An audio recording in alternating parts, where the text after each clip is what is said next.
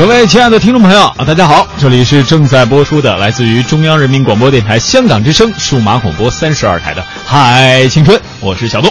各位好，我是文艳。今天我们《嗨青春》又一次和大家相会，呃，相会了哈。那欢迎各位在电波中，哎是，呃，那也欢迎各位呢，可以通过两种互动方式，依旧跟我们进行互动。一种呢是我们非常传统的啊，在新浪微博上，各位可以搜索 CNR 小东的微博。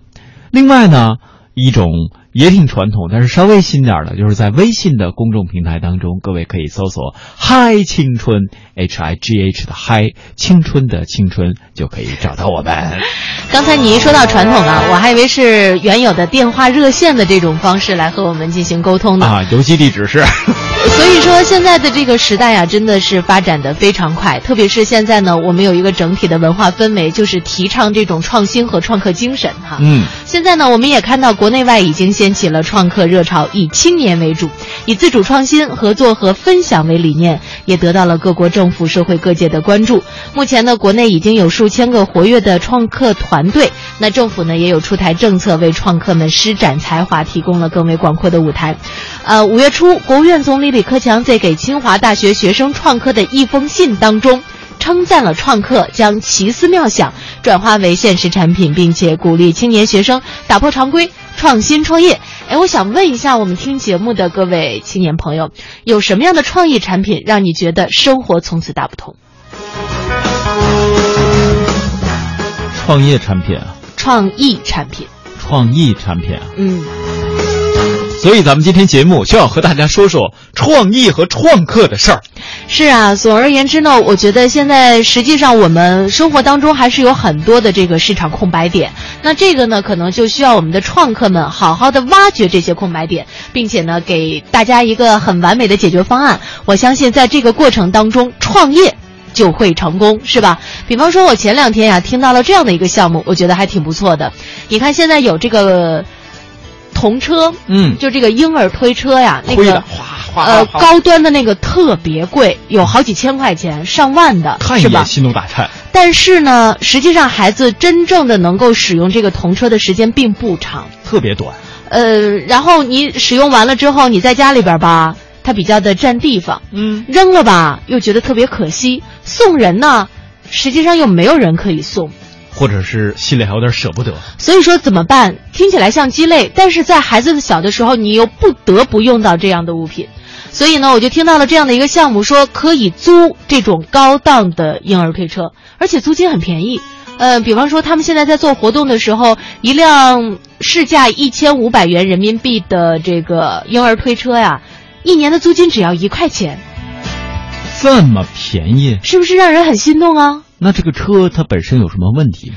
车本身没有问题，这是和商家联合所做的一些尝试，是吧？商家呢提供这样的一些车，以此呢来进行一个广告的这个效应，呃，然后呢我们的用户可以得到实惠。另外在这个过程当中，可能就会有这样的一些成功。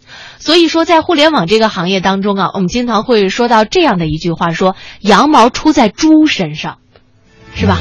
原话是什么？羊毛出在羊身上，羊毛出在猪身上是怎么理解呢？怎么理解呢？就是我给用户提供好的体验，我有用户，然后我以这个基础去找商家谈合作，哦，让商家来出这个钱。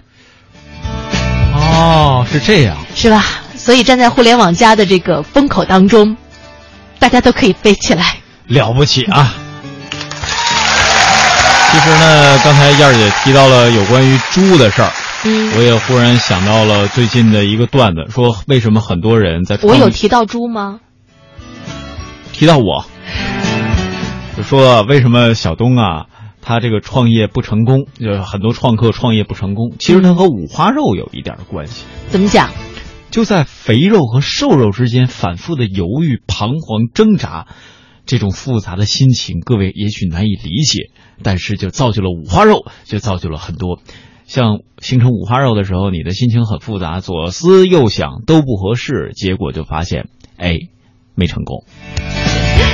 好好玩。所以呢，我觉得在这个创新思维当中啊，有的时候会化为网络上的段子，有的时候呢就会化为具体的行动。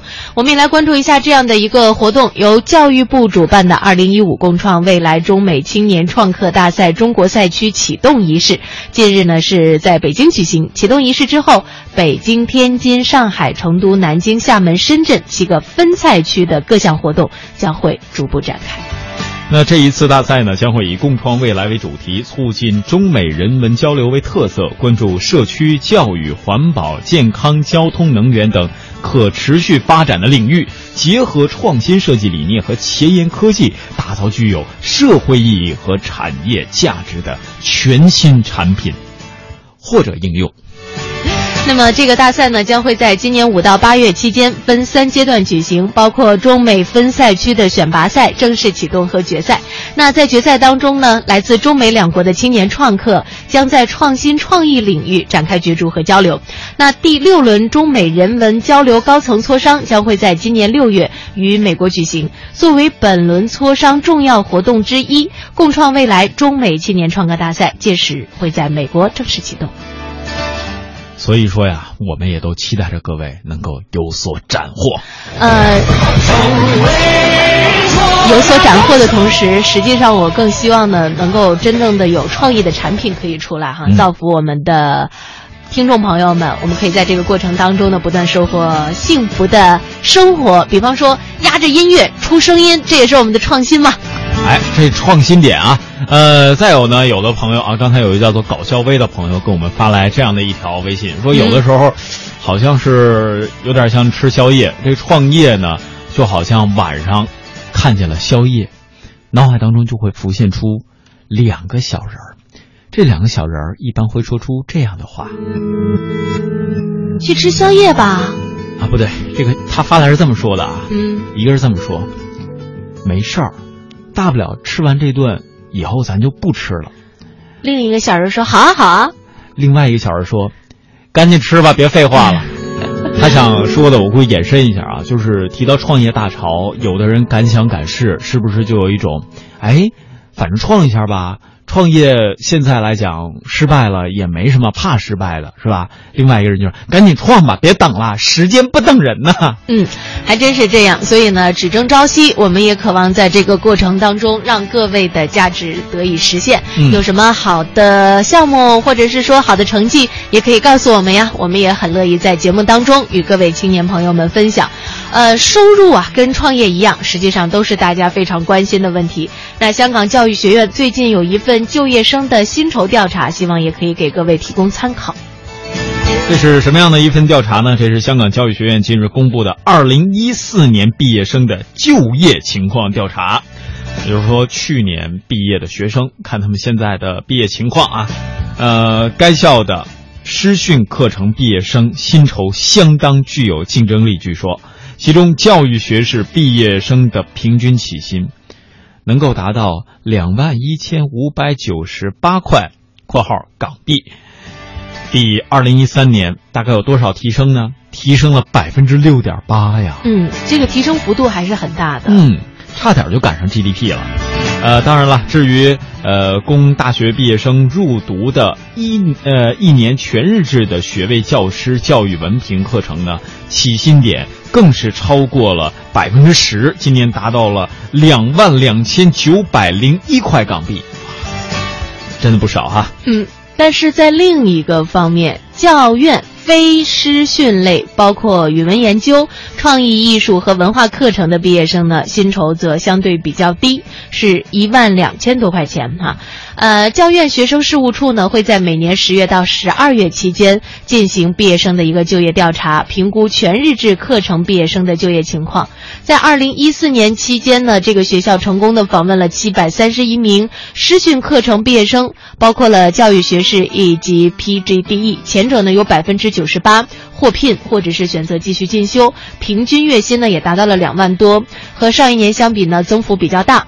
而这个继续选择进修的呢，则百分百获得了聘任或者是升学，那这个月薪呢增加幅度就会更好一些，达到了百分之十一点七，这个增幅啊达到了百分之十一点七。哎，还真是挺高的。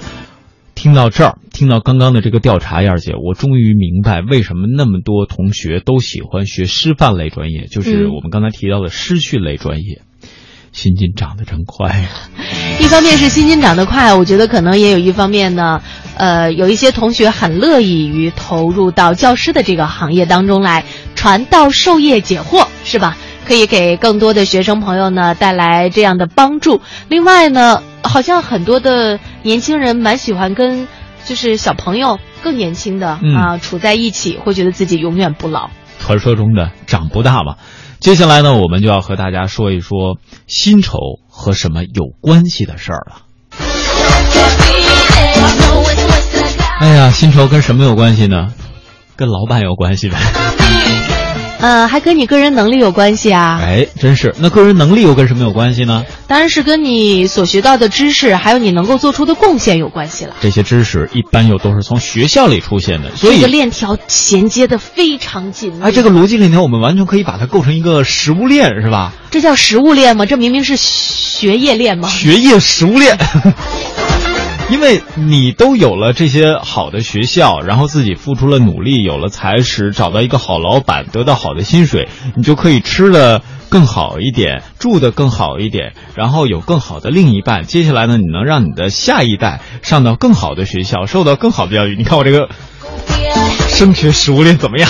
也就是说，逻辑学当年学的不错。嗯，呃，不过接下来要和大家说的呢，确实就是一个教育体制改革，因为这和我们个人的能力提升有着长足的关系。一个学校的好与坏，都会直接影响到我们的学习的能力，包括我们不仅仅是学习成绩的能力，还有很多，甚至于说你的社交的能力啊，你的为人处事的能力啊，等等等等。那么，清华大学最近就有了一个新的叫做学业评估体系更新的消息，我觉得非常适合大家来关注。呃，这是清华大学近日公布的学业评价体系，从二零一五级的本科生和研究生起，学生将正式在成绩单中的成绩变为等级制，看不见分儿了。啊，也就是说，百分制以后的清华大学当中就要和大家 say 拜拜了，就在今年的不远处。接下来呢，我们也通过记者的报道一起来了解一下。根据新的评价体系，从今年秋天入学的本科生和研究生开始，清华的课程成绩将以 A 加、A、A 减、B 加、B、B 减、C 加、C、C 减、D 加、D 和 F 形式记录。其中获得 A 加的人数不超过该课程修读总人数的百分之五，而获得 F 也就是不通过的学生比例则不设要求。按照新的等级制评价体系，学校只给出参考标准，自主权完全交给院系和教师。也就是说，他们可以根据课程目标设定等级评价细则。如果学生对老师的评价有异议，学校行政部门会请老师给出解释和说明，不做最终判断，最终由院系的教学委员会作出裁决。根据清华介绍，这项改革是历经五年，通过对不同学科、不同课程的老师和学生访谈，对将近二十所国内外知名大学的评分和评价体系进行调研，最终综合形成的。变百分制为等级之后，在推荐免试研究生的过程中，学校不提供逐次排名的名单，而只提供前百分之十、前百分之二十、前百分之四十、前百分之八十等段位的名单。后期通过面试加强对学生科研潜力、素质等方面的考察。清华大学副教务长郑丽表示，国外高水平大学大多采用等级制，而中国高校则大部分还采用百分制。实际上，在大学里，八十一分和八十二分并没有明显的区别。此次改革后，只有学生本人能看到自己的原始成绩，从而有助于降低学生工具主义和功利主义的学习观，鼓励探索多样化的学习，也有助于建立师生对话和反馈体系，激励老师更好的设计教学课程，帮助学生更好的取得学习成效。嗨，青春，更多精彩正在继续。That was my favorite. Drove all the way from Alabama. 我是 Optimus Prime，这里是嗨青春。我在这儿向全地球的小伙伴发出邀请：如果你一直在找寻不解的活力，新浪微博 CNR 小东有你想要的一切，快来加入我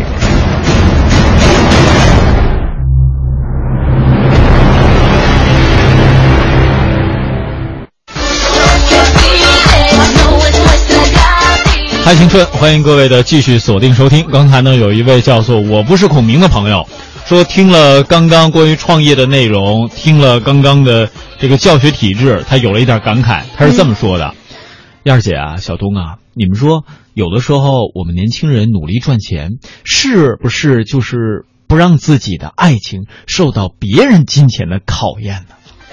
可以这么说。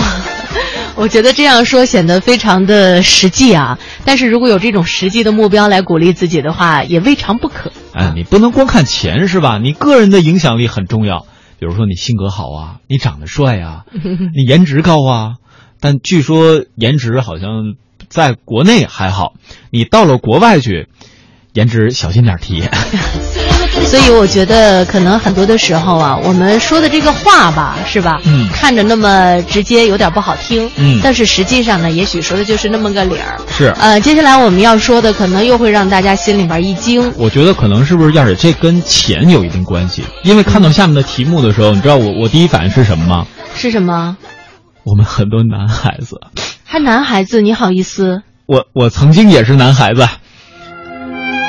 怎么着，男孩子 就为了取悦你们女孩子，嗯，总是把那个钱啊省下来，然后就每天只能够啃方便面，对不对？岂止是啃的，连热水都没有，有的时候还得吃点馒头，方便面就馒头，再嗯，这个咽点那个叫胡椒面什么的。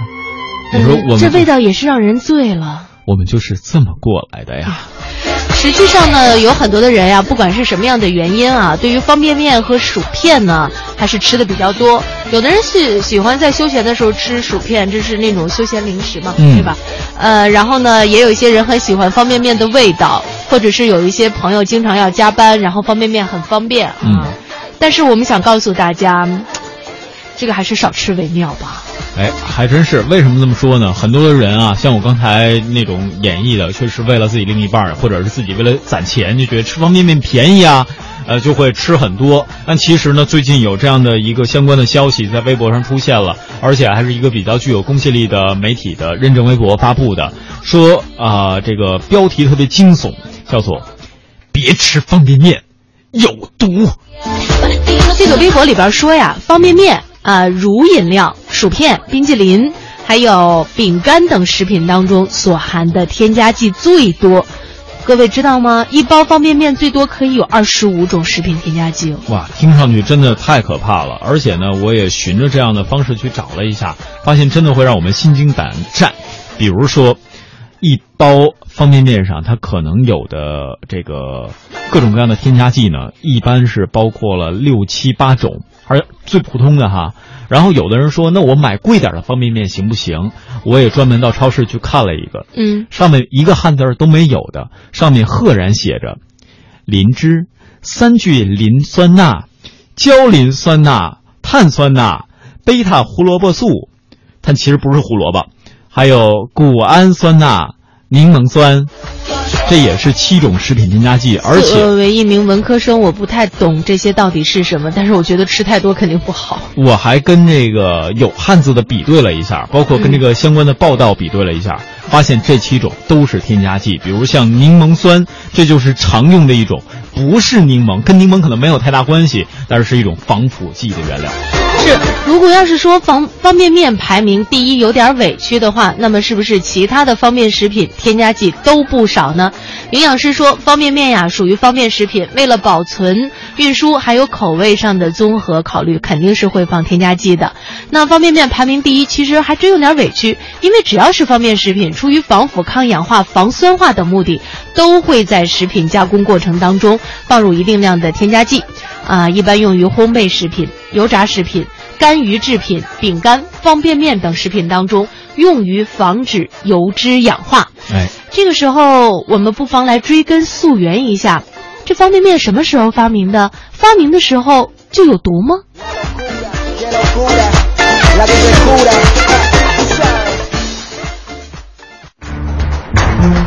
嗨青春，名词解读。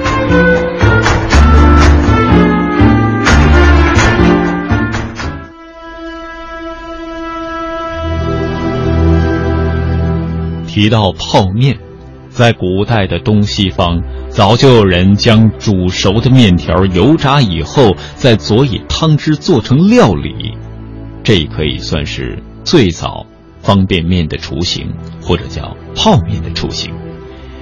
后来啊，相传，在清朝一位姓伊的人家，为了给自己的母亲祝寿，就做了一些面条，但由于客人太多，厨师手忙脚乱，误将煮熟的面条就放入了油锅。只好捞起来以后再佐以高汤上桌。由于当时吃过的宾客吃后赞不绝口，这道菜也就流传了下来。由于是姓伊的知府家中的故事，所以这款面呢也叫做伊面，或者叫伊府面。各位在如今的超市里可能也会有所耳闻。那这种伊面的制作过程其实也很简单，就是将面粉当中加入鸡蛋，擀成薄片儿，切成细丝儿，再放到水中煮过，立刻再放入油中油炸晾干。这样的处理过程，面条在热水当中随时可以泡软，食用非常方便。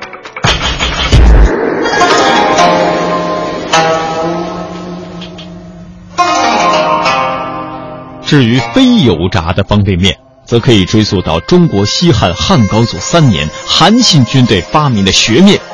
当时韩信在黄河边的河阳领军十万，准备进攻河东的敌人。为了解决行军粮的问题，发明了将荞麦粉和面粉和在一起煮成八成熟的大面饼，并且切成宽条。这样一来，很方便携带。同时，这种食物只要一加水一煮，就可以吃了，这也就被视为是方便面最早的雏形之一。至于现代的方便面呢，则是一九五八年有一位叫做安藤百福的人，鉴于当时吃一碗面要排很长很长的队，所以在大阪府的池田市发明的。发明之初，售价三十五日元。啊，别嫌少，这可相当于当时一碗现煮乌龙面的六倍之多。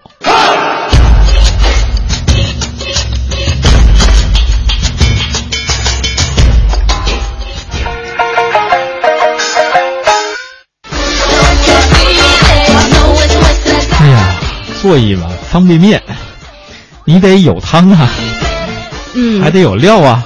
但是实际上，我觉得那个汤是不是应该少喝才对？啊，不只是汤要少喝啊。根据目前的研究情况来看，有很多人说：“哎呀，我吃方便面我得配一根肠。”嗯，我还要放一点青菜和鸡蛋。呃，要告诉大家，如果你方便面加上肠，那里边的这个钠含量就会一下子超标，超过你人体正常应该摄入量的好多倍，所以也是对身体伤害非常大的。所以我们应该怎么去健康吃方便面呢？专家也给出了一些自己的方案，比如说，调味包你放半包就行了，汤呢喝一半，分给燕儿姐一半，嗯，给小东也行。但是那汤挺好喝的。还有呢，就是每个月最好只吃一次啊。然后大家说太好了，每个月可以吃一次方便面哦。这个心态是真好。当然呢，关于方便面，其实还有很多科技方面的冷知识。接下来，我们也走进科技万有引力，和大家一起了解一下有关于方便面的冷知识。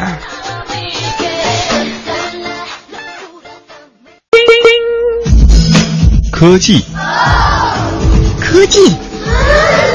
科技，科技万有引力。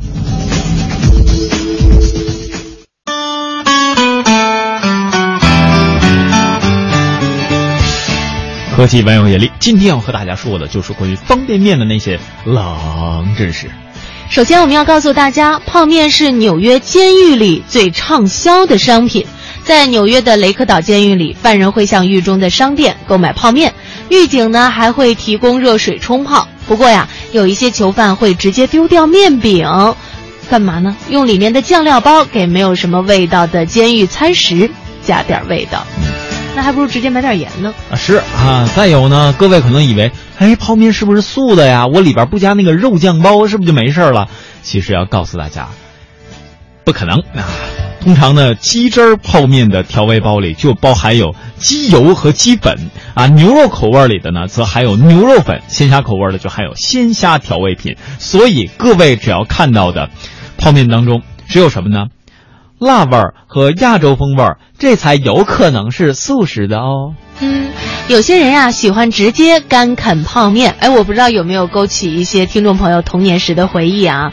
我当年会有那么一些品牌，把面捏碎之后再撒上调味粉，摇上一摇，小的时候觉得吃起来真的是无比的美味，是吧？嗯，但是现在想想看，那得多少添加剂呀、我原来一天一包，所以才没长大个儿啊。再来看还有哪些冷知识？如果你每天吃泡面，各位有没有算过你大概这一年会花多少钱呢？我们给大家算个账吧。呃，月光族可能真的是要靠泡面度日，但是。假如我们以美国计算，一包泡面的价格呢，大概是十三美分左右。如果每天吃泡面的话，一整年下来会吃掉一百四十二美元多，折合人民币大概是八百八十多块钱。的确能省下来不少哦，但是我觉得接下来恐怕就得向医生去报道了吧。能吃上一年的人真有毅力啊！关键是得换着品牌不停的吃，是吗？呃，据说泡面呢是日本人最自豪的发明之一。日本呀曾经做过一项调查，许多日本人觉得比起高科技产品，泡面才是让他们最自豪的发明。不仅是日本制造，这项产品呢还销售到了全世界，对饮食文化的影响力非常大啊。哎，我们刚才说过有俩字儿是什么来着？各位想想啊。再有呢，就是日本现在有一个泡面专属的博物馆。其实关于这里边有很多泡面的历史，各位有时间不妨也可以关注一下。嗯，那中国呢是泡面消耗量最大的国家，而韩国呢则是最爱吃泡面的国家。你像咱们中国人口那么多，铁定肯定是吃的最多的嘛。是的。而韩国呢对泡面是真爱呀、他们亲切的称之为拉面。哎，这个配料和煮法也都非常的自由，无论是肚子饿、嘴馋，都要来一碗热辣又热乎的拉面。呃，我们今天实际上说了很多有关于泡面不太好的地方，但是我相信我刚才说完了这个之后。嗯，特别是在听我们今天节目重播，就是晚上二十二点到二十二点五十分的，嗯，会不会有人跑到外面去来了这样的一碗泡面的拉面？这个说不准啊。不过接下来最后的时间，我们也来听首歌吧。这首歌的名字呢挺有意思的，阿窝阿啊不是，呃阿窝呃。各位知道汉语拼音的阿窝呃是什么意思吗？啊，我饿。那我们今天听的这首歌就叫 L O L 拉欧拉。这哪儿跟哪儿啊？好了，这是 Twins 的一首新歌，一起来欣赏。